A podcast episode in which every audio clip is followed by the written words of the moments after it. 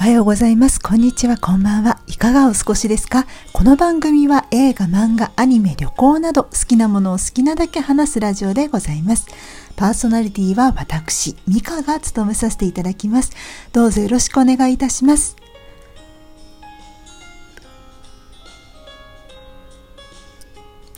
いよいよミカラジオが始まりました。初回なので今回は簡単な自己紹介と雑談をさせていただきます。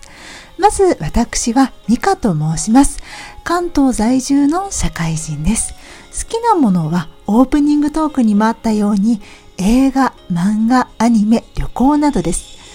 まずなんでラジオを始めたかというと社会人1年目の時にですね慣れない仕事のストレスで不眠症になってしまいましてどうしても眠れなかったんですね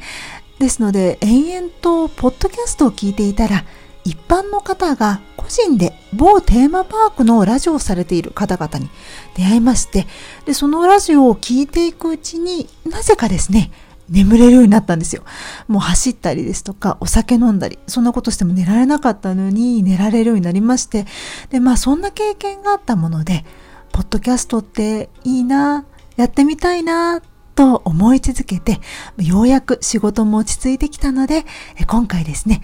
ラジオの配信を開始しました。でですね、初回は何を話そうかな、え好きなスター・ウォーズの話にしようか、海外アニメーション作品にしようか、それとも、あの、少年漫画とか、ボーイズラブ、BL も読むので、まあそういった漫画の話にしようかな。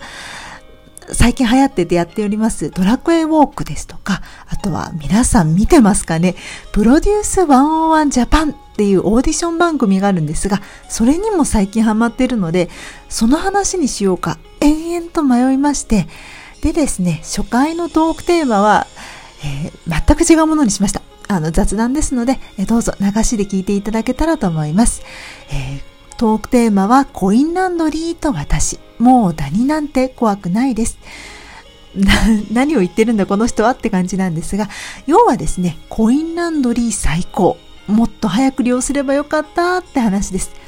実はですね、私自身がちょっとまあアレルギー体質なもので、まあ、ダニが怖くてですね、今までまあ掛け布団ですとか敷布団、そういったものをクリーニングに出していたんですよ。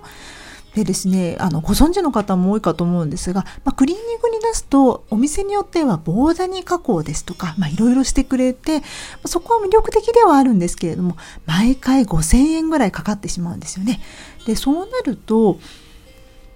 ねこう、布団って3ヶ月に1回ぐらいは洗いたいなっていうのもあるので、そうしてくると、で年4回5000円で、まあ、2万円かかってしまう。もし半年に1回だとしてもまあ1万円。まあ、それだけね、かかってしまうと、ね、なんか節約できれば、友達と美味しいもの食べに行ったりですとか、まあ、夜行バスであれば旅行とか行けるよね、と思いまして、ちょっとですね、いろいろ調べてみたんですよ。そうしたら、どうやら、あの、コインランドリーに出すと、まあ、まあ、そんなにかからないと、まあ、2000円ぐらいで、まあ、できてしまうという話を聞きまして、あ、これはいいぞと思いまして、ちょっといろいろ調べたところ、全然近所にあったのに知らなかったんですが、近くにですね、まあ、えー、暖かい、まあ、高熱で、えーまあ、乾燥できるようなコインランドリーがあるということを知りまして、ちょっと行ってみたんですね。で、あの、ダニの話になるんですが、どうやらですね、ダニって、まあ、えー、湿度とか温度とかが好きらしくてなんか布団にすごいまあ人の皮膚とかも大好物らしいのですごい知らず知らずのうちに結構いるぞという話を聞いておりましてなんかですね皆さん、まあ、掛け布団敷布団まあねお日様に当てて、まあ、天日干しっていうんですかねもう皆さん、まあ、はたかれて干すと思うんですけど、まあ、それだけだとなかなか、まあ、ダニを殺せる温度にはならないらしいんですよ。でどうやらですねなんか60度ぐらいの高温だと死ぬということだったのでちょっと近所のコインランドリーにですね試しに掛け布団持ち込んでみたんですね。まあそしたらですね素晴らしくてえどう素晴らしいかっていうと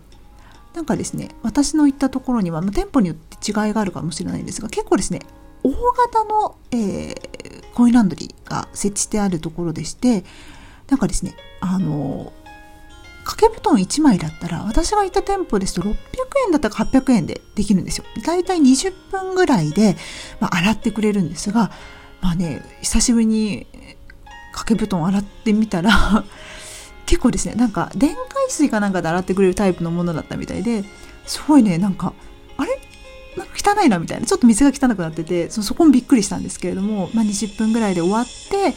まあ、乾燥機大型の乾燥機がそこにもあったので、まあ、高温を選んで、えどうやらですね、えー、掛け布団って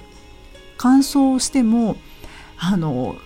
真ん中あたりにですね水が溜まりやすいそうなので何度かかけ直さないといけないっていう情報も事前に仕入れてきたので三つ折りぐらいにちょっと整えて乾燥機に入れてまずはだいたい30分ぐらいですね入れてみて、えー、出したんですけどまあ、30分でも結構ですね、まあ、いい感じに乾くんですよ。ただですねやっぱり、まあ、事前情報通り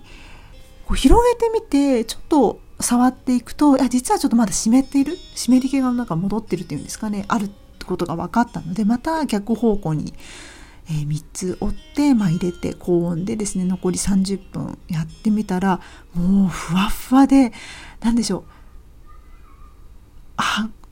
すごいなこれはと思ったんですね。なんかすごいいい匂いで。もうこれはですねおすすめですね。なんかダニの話また戻っちゃうんですがダニって皆さん姿覚えてますか？なんか昔なんかどっかで見たこともないんですけどなんかミジンコみたいな見た目で爪にですねトゲみたいなのがあるんですよ。でどうやらそのトゲでこうまあなんか今いろいろありますよね。布団なん掃除機みたいな吸い取るみたいなのもあると思うんですけどなんか結構その爪が鋭いからなかなか吸い取ろうとしてもあのうまいことですね彼らはこうしがみつくのでなんか取れないらしいんですよ掃除機だけだとなかなかね。だけどこうまああったかい高温の熱でまあ倒せたのかなっていう感じはしてですねすごい良かったですね。しかもなんか今の私昔のコインランドリーのイメージしかなくてちょっと狭くてちょっと汚いイメージだったんですが私が行った店舗はすごく広くてなんかラジオかなんか流れててあの w i f i などもあったり店舗によってはあるそうなんですね。あったりなんか漫画とかも置いてあってすごい居心地が良くて全然ですねもうあの居心地がいいのでなんか時間をあんまり感じさせない感じでですねすごいこれは通ってしまいそうだなと思いましてもしお近くにですねコインランドリーがあってあの洗いたいなちょっとまあねクリーニング出すのにちょっと高いなっていう方は是非ですねあのコインランドリーもおすすめですので行ってみたらいかがでしょうか。それではですね、いかがだったでしょうかあの、アンカーさんから配信する初回のラジオということで、まあ、だいぶ緊張しました。以前はですね、ちょっと別のあのアプリを使って配信しておりましたが、えー、今回は、えー、アンカーさんからの初回のラジオでした。で次回の配信なんですが、えー、最近ですね、空の青さを知る人よという映画を見まして、とっても感激したので、その感想ですね、レビューみたいなものを配信しようかと思っております。また次次回は、え、夜行バスで行く名古屋旅行会を配信します。私の大好きな秀吉子先生の各地の朝ごはんを食べに行く漫画エッセイ、おしゃべりは朝ごはんの後での名古屋編で紹介されたお店を巡った話を中心にお送りする予定です。本日はご視聴いただきありがとうございました。